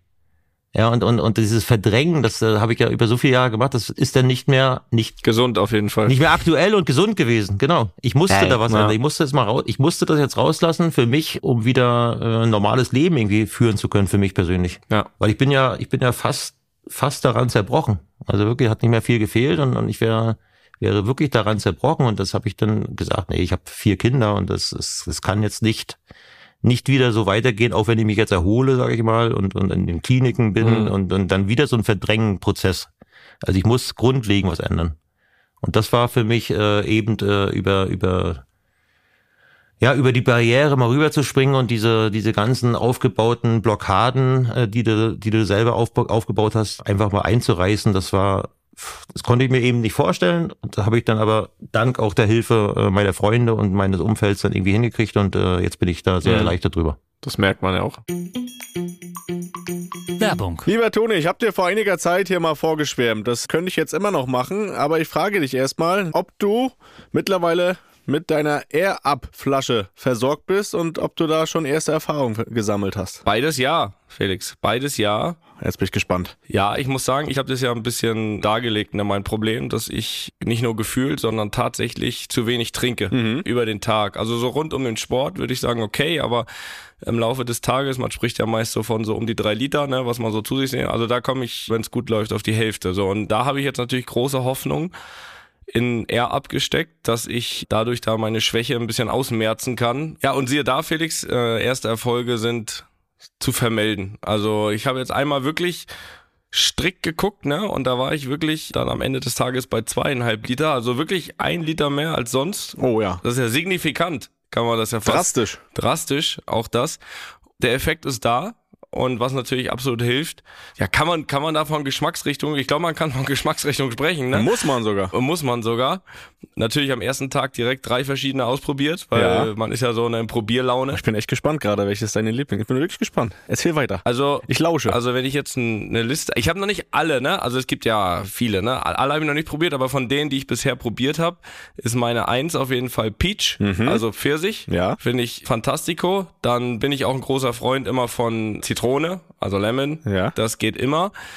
Und ist ja auch kein Geheimnis, ne? Das ist auch ein bisschen Cola-affin wir sind, ne? Und auch da muss man sagen, er ist gut. Ist einfach gut. Ja, Toni, du sprichst von Geschmacksrichtung. Ich als professioneller Air-Up-Nutzer schon sage dir, das nennt sich Pots. Ja gut, dann ist das so. Also ich habe jetzt da schon mal so meine kleine Rangliste und äh, noch viel wichtiger ist, dass ich es nutze, dass ich auch abends immer schön schaue, dass das noch einmal eine Runde dreht im Geschirrspüler, dass das auch morgens wieder bereit ist, ne, die Flasche. Also Felix, guter Tipp von dir. Ja. Ähm, natürlich, ich weiß, die Kunst besteht am Ende darin, das konstant und längerfristig zu machen, aber ich muss sagen, erste Erfolge sind zu erkennen. Äh, bei mir hält das ja schon ein paar Wochen, aber ich habe großes Drama, muss ich sagen. Also erstmal muss ich vorher vielleicht nochmal sagen, ich bin jetzt, sage ich mal, ein Air-Up-Nutzer. Du bist ja jetzt schon so ein Air-Up-Pro, ne? Also Ja. was ich bisher noch nicht gemacht habe, ist so das mitgenommen auf Reisen. Bisher beschränkt Ja. sich das wirklich auf zu Hause trinken. Du bist jetzt da schon eine Weiterentwicklung. Du bist quasi, wie soll man sagen, ich bin Glumanda, du bist Glurak. Oder weiß nicht, wie man das vergleichen kann. Jedenfalls nimmst du das jetzt auch schon mit, so auf Zugfahrten und so, ne? Was ja auch super praktisch ist. Ja. Man, man braucht ja immer nur äh, mit Wasser auffüllen, ne? Das ist gut, das ist schlau, Felix. Ja, das ist sehr praktisch, aber das birgt auch die Gefahr und das wurde mir zum Verhängnis, nämlich ich habe es im Zug verloren. Meine Air-Up-Flasche habe ich im Zug verloren. Also wenn das hier gehört wird von unseren Partnern und Freunden von Air-Up, da müsste noch mal eine Flasche kommen, vielleicht. Du hast gesagt, du hast die äh, Geschmacksrichtung schon gesagt. Bei mir ist immer noch Orangeade, mein Lieblingspot, also die Mischung aus Orange und Lemonade. Da bin ich immer noch ganz großer Fan. Und ja, ich merke das aber auch jetzt, wo ich die verloren habe, ne, dass mir das wirklich fehlt. Vielleicht noch einen kleinen Hinweis für alle li- lieben Hörer und Hörerinnen. Seit Mitte April gibt's ja die neue Gen 2. Die gibt's auch in weiteren sommerlichen Farben und da kann ich einfach nur mal empfehlen, in den Shop vorbeizuschauen. Da sind sehr schöne Farben dabei. Vielleicht noch ein paar Vorteile ganz knapp zusammengefasst. Also die ist natürlich auslaufsicher, ne? Ansonsten Spielmaschinenfest, das habe ich ja schon angesprochen, gibt zwei Größen, 600 Milliliter und 1 Liter. Und die wird produziert in Österreich. So. kann man vielleicht sagen, kann man aber sich trotzdem holen. Gut. Aber wenn das der David hört. das der David hört. Nein, also äh, wirklich Empfehlung, mittlerweile auch von mir. Und ja, Link hier in den Show Notes und äh, ja, lasst euch schmecken. Ne? Wasser trinken sehr wichtig und da macht's auch noch Spaß. Werbung Ende. Und die Entscheidung damals äh, dann auch zu dopen, hat das vielleicht auch schon dann mit reingespielt zu sagen, hey, ich habe so ein Riesentalent, das weiß ich, dem bin ich mir bewusst. Und äh, wenn ich das jetzt nicht mache, weiß ich, dass dieses Talent irgendwo auch ja, verloren geht, hergeschenkt wird, weil ich dann einfach keine Chance habe, Genau. äh, weil die anderen einfach diesen Vorteil haben. Hat das auch dann in dieser Entscheidung mit reingespielt, das, das mitzumachen? Das ist absolut, also es waren, also du musst auch, du musst auch nochmal zurückdenken. Also heute ist ja Doping von hinten bis vorne aufgeklärt, jeder weiß, was es ist, dass man das äh, nicht machen darf, dass es auch rauskommt und so weiter. Aber damals war es halt nicht so. Damals wurde überhaupt gar nicht über das gesprochen. Also damals wurde es auch nicht in den Medien besprochen. Das hat halt irgendwie jeder gemacht und das wurde auch dir so Offenes präsentiert. Ja, und, und dann, dann hieß es, es ist nicht unbedingt ungesund, wenn das unter ärztlicher Kontrolle ist. Also du machst dich auch nicht kaputt damit sondern äh, wenn das äh, alles ärztlich betreut ist. Und dann hat mich, das Entscheidende war damals, also ich will gleiche Voraussetzungen haben, wenn ich am Start stehe. Mhm. Oder ich kann aufhören und das wollte ich äh, partout nicht, weil das, ich habe mein ganzes Leben ja da, da, darauf äh, ausge, ausgerichtet und habe alles entbehrlich gemacht und habe hab so viel trainiert, wie ich, wie ich nur konnte und habe eben hab die Lehre abgebrochen und habe alles dafür geopfert. Und dann wollte ich natürlich nicht aufhören. Das war, war für mich eigentlich aus den damaliger Sichtweise war das gar nicht so schwer, dann zu sagen, nee, das will ich dann auch. Ja. Weißt du, wenn du, wenn, wenn das nicht so, nichts so Schlimmes ist, weil du bist dann, also ich wurde sofort gefangen, wo ich gesagt, Gle- Chancengleichheit. Stell die Chancengleichheit wieder da, Ja. dann, dann kommt dein Talent wieder zu, äh, zu Geltung. Hat man sich dadurch dann auch einfach einen Tick unschuldiger gefühlt? Man hat sich Weil das einge- gedacht man hat ich, sich das also ich mache jetzt im Ja. Feld, ich, also ich weiß, ich weiß, ich mache mich schuldig, aber nicht schuldiger als jeder andere hier auch gerade. Es war noch nicht mal so, ich mache mich jetzt schuldig, weil äh, damals war es noch so, dieses, es ging ja um das EPO, also um das äh, EPO, was im Rückenmark dann praktisch äh, mehr rote Blu- Blutkörperchen, äh, das wie, wie so ein Höhentrainingslager, wo du unter Sauerstoffmangel kommst und dann bildest du mehr rote Blutkörperchen und die transportieren halt ein bisschen mehr Sauerstoff in den Muskel. So, und dadurch, dass das praktisch so, wie willst du sagen, das war noch nicht verboten. Also das war, konnte man nicht kontrollieren. Und irgendwie hat man das dann über diese ganzen Transfer immer wieder mitgekriegt im Team, dass das schon lange gemacht wird. Ja, also in, in, in vielen, vielen Teams wird das schon äh, praktiziert. Und äh, Ja. irgendwie, es war so, man, manche haben das sogar so, oh, jetzt, jetzt wissen wir auch, warum die so schnell fahren und jetzt haben wir das auch so. Also du hast du gar nicht so ein, so ein, so ein, heute hat man, also wenn man heute dopt, weil man ja so aufgeklärt ist und die jungen Fahrer und so weiter, die dann Profisportler werden, die wissen genau, was es ist. Die wissen genau, dass das nicht mehr passieren da- darf, dass es so flächendeckend äh, in, in den Sport reingetragen wird. Mhm. Und das wird ja heute so gemacht. Kommt ein Arzt zu dir und ja, ich habe da ein, ein Geheimrezept oder so, der wird ja sofort angezeigt. Also heute ist ein ganz anderes Verständnis da. Und das, das finde ich auch gut. Das ist auch eine Aufklärung, äh, die über viele Jahre passiert ist und äh, das ist auch, auch wichtig für den Sport. Aber damals war das überhaupt gar nicht. Du hast es auch nicht in den Medien gehört. Das wurde auch nicht über Doping gesprochen. Es war eigentlich in Anführungsstrichen auch kein Doping, weil es ja nicht auf der Liste. Also es stand zwar auf der Liste, aber es konnte nicht kontrolliert werden, weil es körpereigen war. Also es waren so ganz viele Sachen und dann und dann wirst du, dann redest du dir selber fein. Das ist ganz klar. Du redest dir du sagst ja, ich betrüge ja keinen, sondern ich mache nur Chancengleichheit und, und jetzt ist wieder alles äh, auf Punkt Null gesetzt und jetzt stehen wieder alle mit den gleichen Voraussetzungen am Start und jetzt äh, kommt das Talent dann wieder durch. Ja. Das ist dir erst so ein paar Jahre später bewusst geworden, wo das dann immer mehr eingekreist wurde, wo dann auch äh, rauskam EPO und so weiter. Und dann nachher, wo es dann kontrollierbar war, dann, dann war es war es vorbei. Aber, aber dann hat man schon wieder eben, dann, dann, dann war schon wieder ein anderer Virus äh, mit diesem Eigenblut äh, im, im Ja. Sport, der dann so, so flächendeckend weiterkam. Aber, aber es war eine andere Blase. Du bist da in so einer Blase, du redest dir das fein und du siehst dich nicht so unbedingt als schuldig, weil die, gegen die Leute, die du da kämpfst, weißt du, dass die es auch, also viele von denen, also alle kann ich nicht sagen, Ja. Das würde ich auch nie behaupten, aber sehr viele der Konkurrenten machen das Gleiche und, äh, Ja, die letzten zehn nicht. Die letzten zehn der Tour nicht. das, das hast du jetzt gesagt.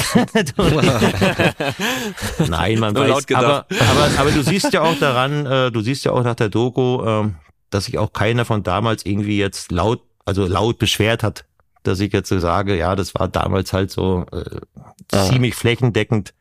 Da war ja keiner da, der sich jetzt richtig beleidigt gefühlt hat oder sowas, der jetzt ganz groß rauskam und hat gesagt, ja, der hat mich da beschuldigt oder so. Das ist ja auch schon so lange her und, und jeder, der damals mit dabei war, der weiß es auch.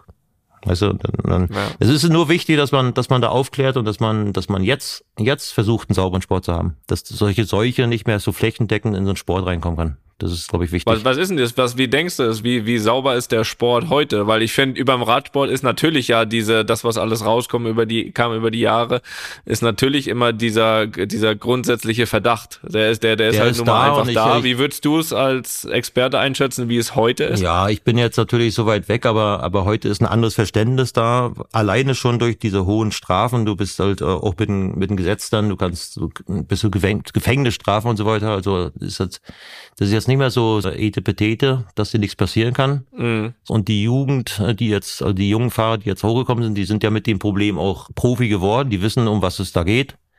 Und ich glaube, das ist dieses Flächendeckende, was damals war, das, das gibt es heute nicht mehr. Hm. Ja, also Hand für, für jeden würde ich auch nicht ins Feuer legen, aber so dieses, Klar. das ist ja, ist ja immer, immer wichtig, dass es nicht so überhand nimmt. Ja.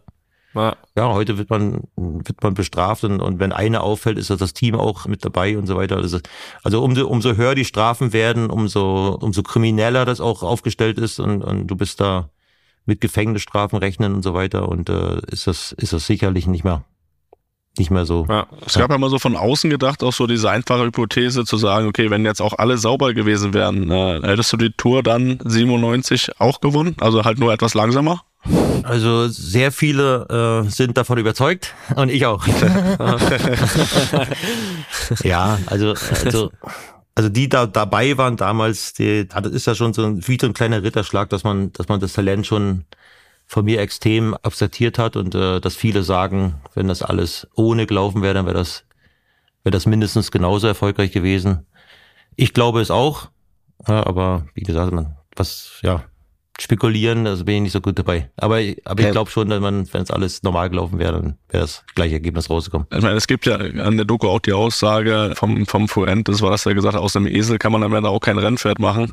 Ähm, also die Voraussetzungen müssen ja dann einfach schon da sein. Ja, und das Talent und die körperlichen Voraussetzungen, da, da kannst du ja auch machen, was du willst, sonst wenn das nicht gegeben ist. Ne? Das, das stimmt und man muss ja, auch also heute bei dir könnte man machen, was du willst, Felix. Du kommst in Alp, du erst nicht hoch. ja, also da kannst du dir reinschießen, Nein, da muss man ja auch nochmal für, die, für eure Mithörer und für eure Fans muss man ja auch sagen, man redet da immer von diesem schlimmen Wort Doping. Was, es ist ja auch Doping, aber, aber dieses, also manche stellen sich davor, man nimmt das oder so und dann fährt man auf einmal doppelt so schnell oder so. Das sind ja, das sind ja nur Nuancen. Ja, das ist, also du musst ja mhm. trotzdem, äh, da darf man nicht so, ich weiß, ich weiß auch gar nicht, ich habe das auch noch nie äh, irgendwie mehr durchdacht, wie viel Prozent, also Prozente, das glaube ich, das sind, das sind Nuancen letztendlich, ja. Also, aber äh. es geht halt, ja, wie in jedem Sport. Also jetzt habe ich, ich bin ja auch ein sehr, sehr großer Fan von, von Skisport und äh, Jetzt habe ich ja auch einen, einen Deutschen äh, mit Linus äh, Strasser. Linus Strasser. Linus Strasser hat er jetzt äh, in, in Kitzbühel gewonnen, was ich super, super geil finde. Und da geht's ja um, um Zehntel, um Hundertstel, ja. Das ist ja nach zwei Läufen. Mhm.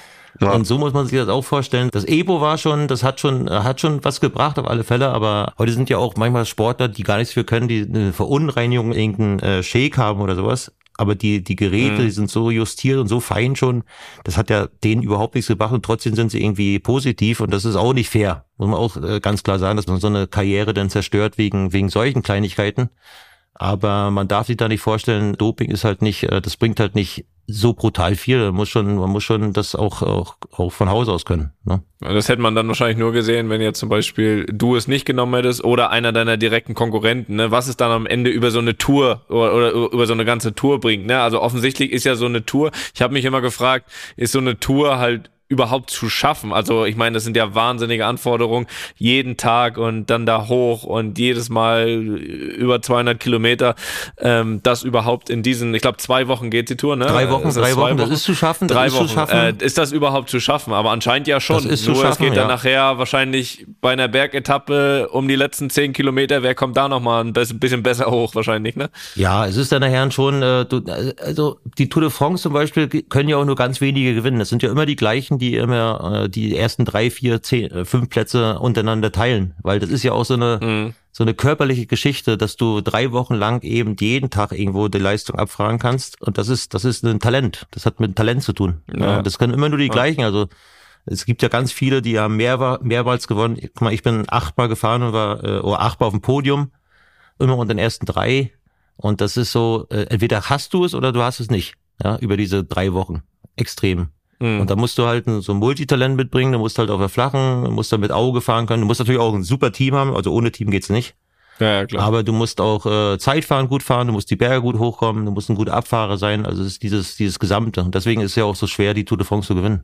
Ja. Was ich, also das war mein Gefühl in der Doku, sieht man auch immer wieder Ausschnitte zum Beispiel von, von Richard Virin, ja auch ein, ein großer Fahrer damals. Bei ihm zum Beispiel hatte ich bei den Aussagen das Gefühl, das ist zumindest rübergekommen, dass er übers Dopen so spricht, so, keine Ahnung, wie, bei, wie übers Brötchen backen. Also bei ihm habe ich zum Beispiel überhaupt nicht das Gefühl gehabt, dass da ein schlechtes Gewissen mitspricht in, sein, in seinen Aussagen. Das war bei anderen dann wieder anders, die schon auch genau wussten oder auch sich zumindestens ja, schuldig gefühlt haben, weil sie es auch bewusst gemacht haben. Wie war es bei dir zu dieser Zeit da? Ich meine, Richard Virin war ja auch ein großer Fahrer, auch da zu deiner Zeit. Bei ihm zum Beispiel hatte ich das Gefühl, wenn zum Beispiel Lance drüber gesprochen hat, dann war es so, ja, bewusst.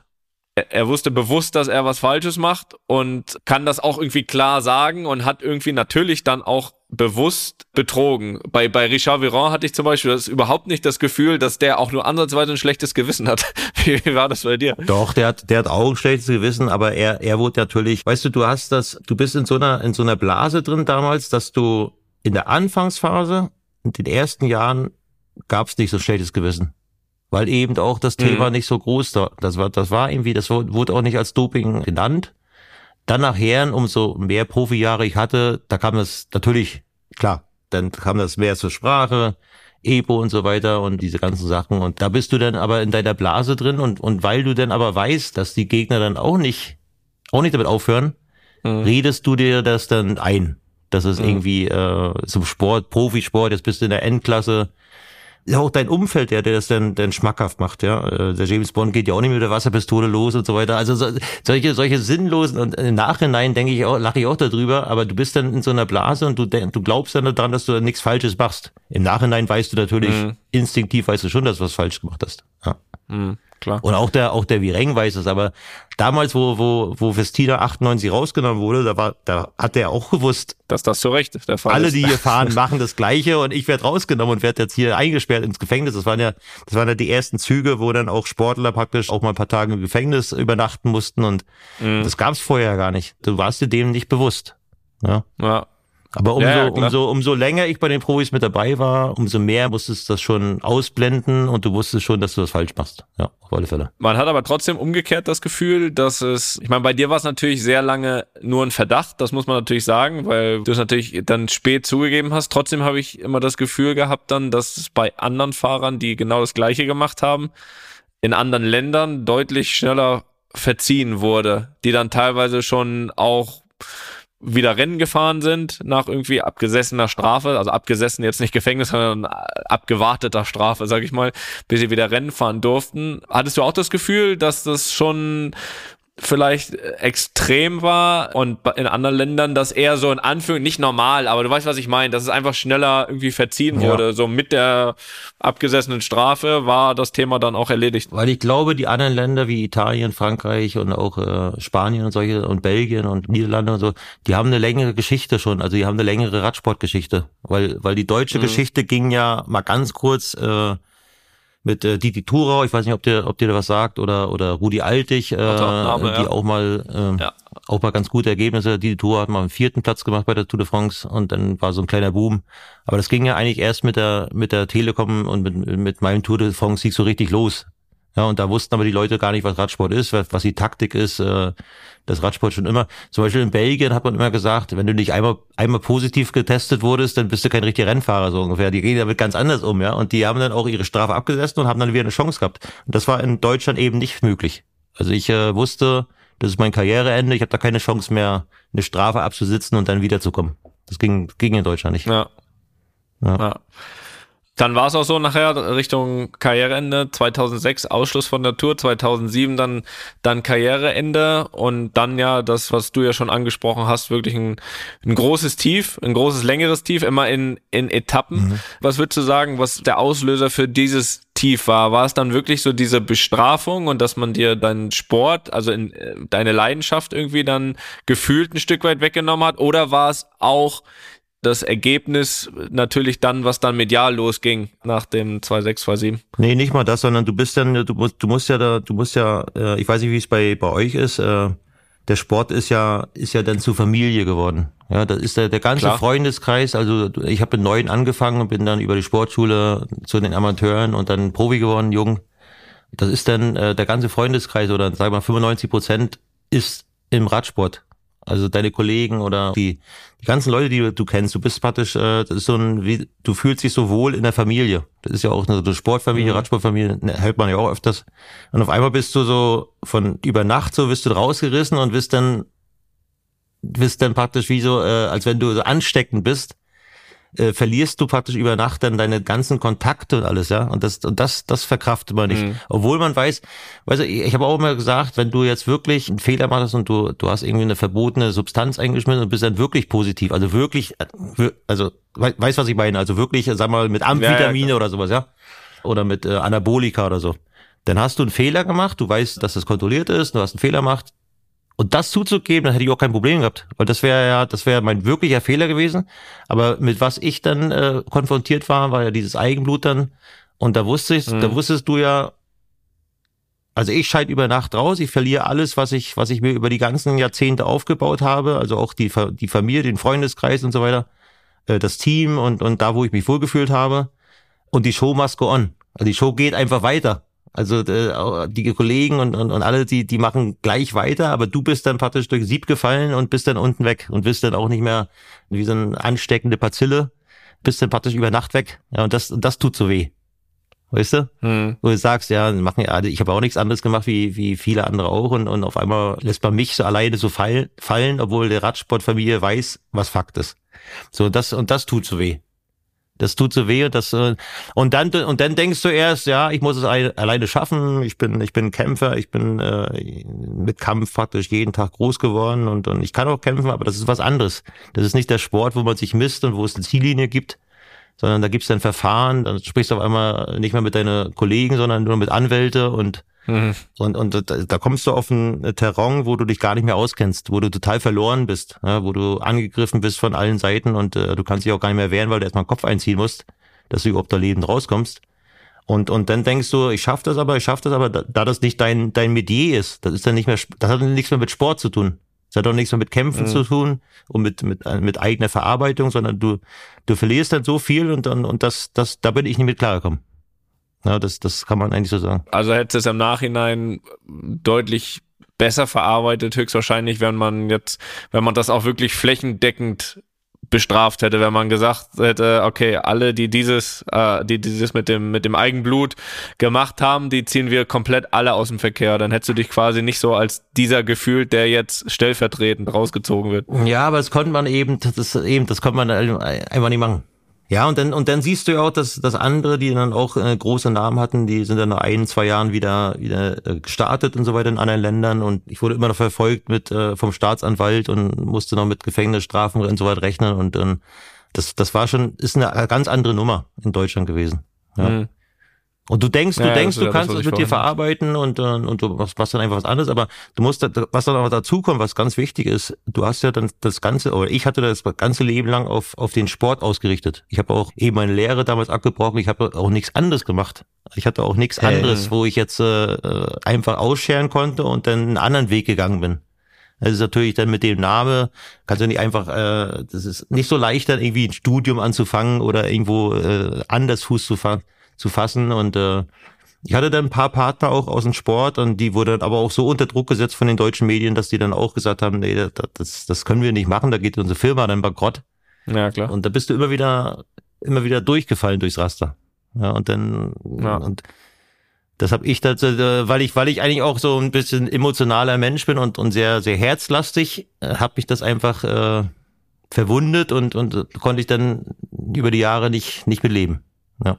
Hm. Das war ja auch der Moment, ne, wo, wo, glaube ich, Christian Frommer dann irgendwie 2.6, ja, wo er dir das mitteilt, ne, dass du, dass du quasi suspendiert wirst, also vom, vom Team Telekom. Und es war ja auch größtenteils in dem Moment aufgrund von damals ja irgendwie noch Gerüchten, oder? Wenn ich das richtig in Erinnerung habe. Also, dass quasi ja das Team Telekom einfach auch einen zu großen Image-Schaden hat, irgendwie mit dieser Vermutung mit sich auszutragen, also quasi auf dem Rücken des Sponsors, oder? Ja, also im Nachhinein versteht man das natürlich, weil, weil du riskierst nicht ein ganzes Team, denn auch nicht für deinen Topmann. Ja, der muss halt, dein bestes mhm. Pferd muss halt geschlachtet werden und, und das, das beste Pferd in dem Fall war ich.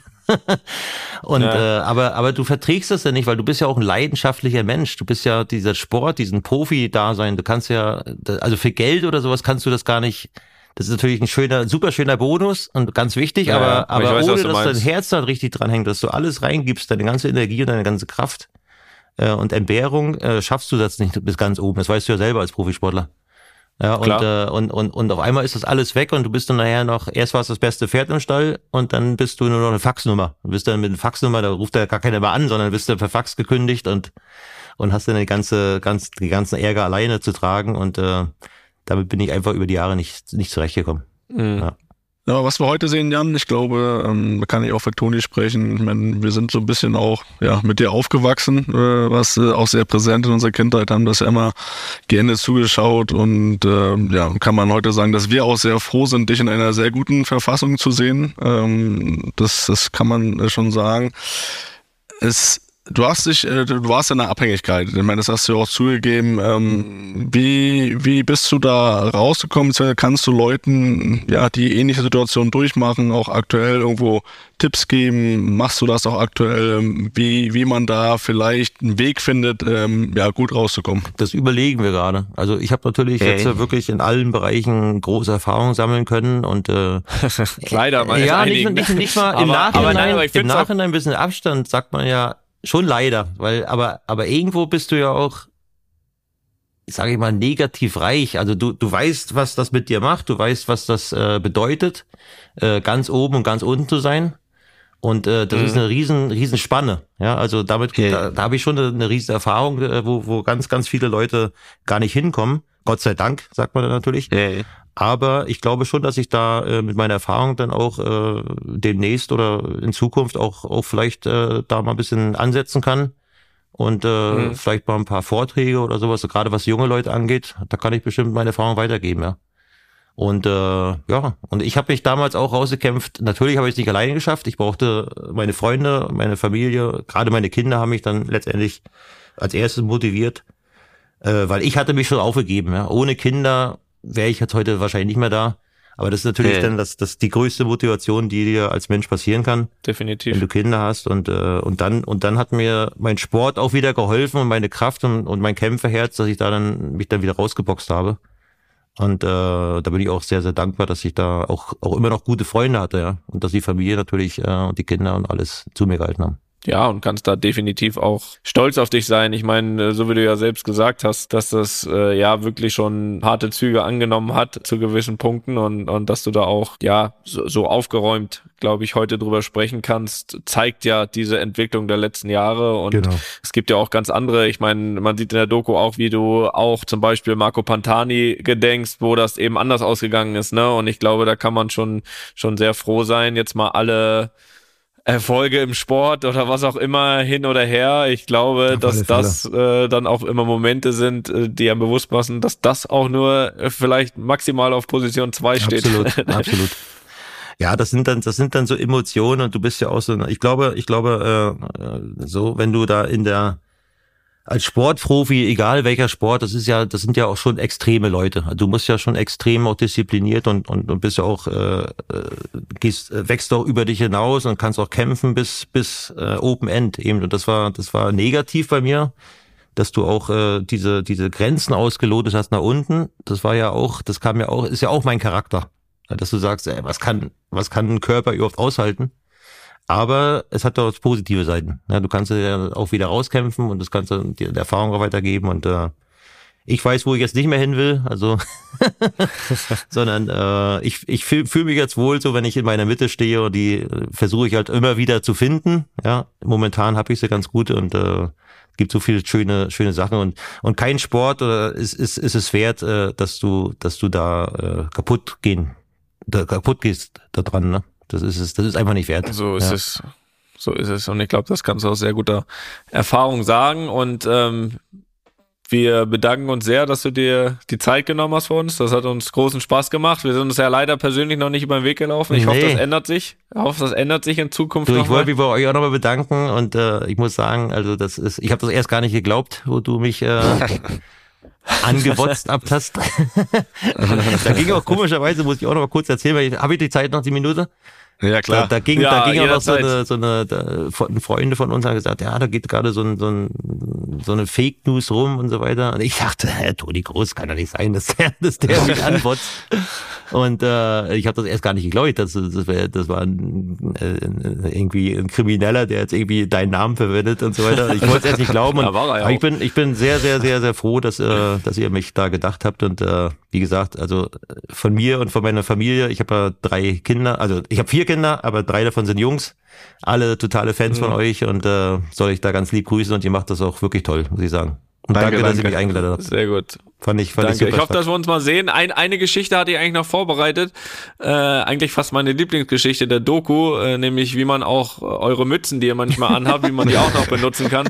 Aber das lassen wir jetzt mal weg, denn das sollen sich die Leute selbst anschauen. Jan Ulrich, der Gejagte, können wir wirklich nur wärmsten empfehlen und schaut euch das an. Tolle Doku, ähm, hat uns großen Spaß gemacht zuzuschauen und noch viel mehr mit dir zu sprechen hier heute, Jan. Vielen Dank für deine Zeit. Auch vielen Dank nochmal an, an Mike, dein ja, sehr, sehr froh, Berater, Manager und Freund, genau, glaube ich, kann man absolut. sagen. Erst Freund und, und dann alles äh, andere kommt danach. so, ja. so soll das und sein. Und euch, äh, also, gerade dir, Toni, du bist ja noch aktiv. Äh, tolle Saison. Das ist richtig. Ich meine, ihr habt ja sehr erfolgreich danke, danke, gestartet. Danke. Ich verfolge das und euer Podcast ist das auch stimmt. total äh, emotional und, und, und ich, ich glaube, wir Mecklenburger sind da auch äh, immer offen und ehrlich und das, so kommt ihr auch rüber. Also Kompliment auch und äh, vielen Dank, dass ich heute Abend dabei sein durfte. Ja, euch viel Glück. Danke, danke auch, Jan. auch Felix. Alles Übrigens Gute. muss ich auch noch sagen, also, mein jüngster Sohn heißt Toni und ähm, mein Bruder heißt auch Felix. Einer meiner Guck mal. Na, siehste. Das rundet doch alles nicht doch Parallelen. Sehr cool. Also euch vielen alles Dank, Gute, Jan. ich drück die Daumen. Jan, vielen Dank. Danke dir. Einfach mal lupen ist eine Studio Bummens Produktion mit freundlicher Unterstützung der Florida Entertainment. Neue Folgen gibt's immer mittwochs. Überall, wo es Podcasts gibt.